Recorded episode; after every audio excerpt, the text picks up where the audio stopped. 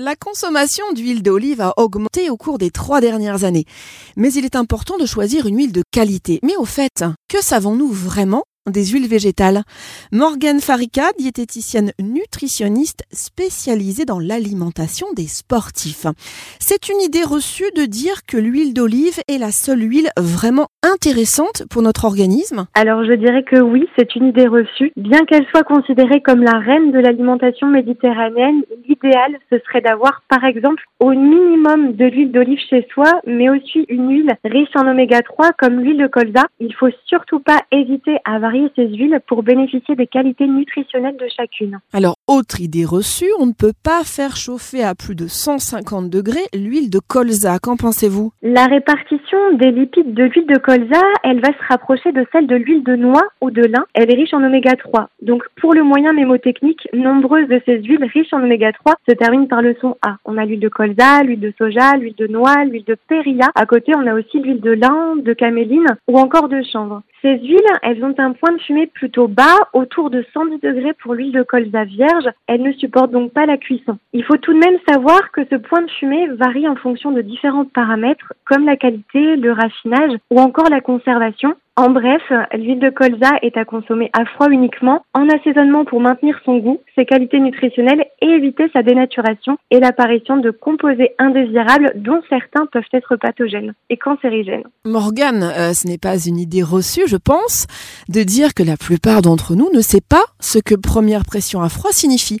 Et d'ailleurs, ça veut dire quoi? Alors, l'extraction à froid par première pression à froid consiste à presser la pâte d'olive à température ambiante jusqu'à ce qu'elle expulse tout son jus à l'aide d'une presse hydraulique. Une fois le liquide récupéré, il est décanté et l'huile est conservée pour être embouteillée. Mais à l'heure actuelle, en fait, c'est davantage l'extraction à froid qui est utilisée car ce procédé est plus propre et assure un meilleur contrôle des paramètres de fabrication par rapport à la première pression à froid. L'extraction à froid, elle consiste au malaxage de la pâte d'olive pour en extraire l'huile sous forme de fines gouttelettes qui sont ensuite mises dans une centrifugeuse afin de séparer les huiles des autres composants avant de la récupérer et de la conditionner dans des bouteilles. C'est une idée reçue de mettre les huiles dites fragiles, euh, comme celle à base de noix, de lin ou encore de sésame, au réfrigérateur pour les protéger C'est préférable, ou du moins, il faut faire très attention aux conditions de conservation, c'est-à-dire qu'il faut les conserver à l'abri de la lumière du jour, mais aussi de la lumière artificielle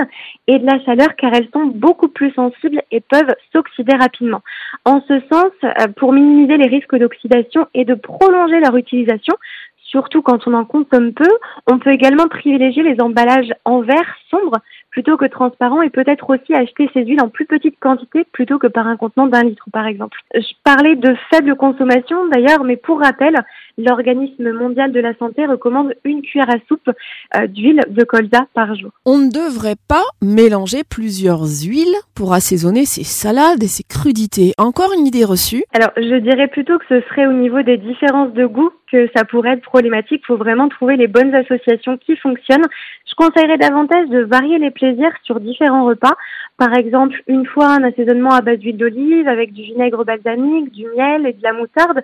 Et puis une autre fois un assaisonnement à base d'huile de colza avec du vinaigre de vin, de la moutarde, de l'arôme magie et puis une petite échalote. C'est vraiment un délice.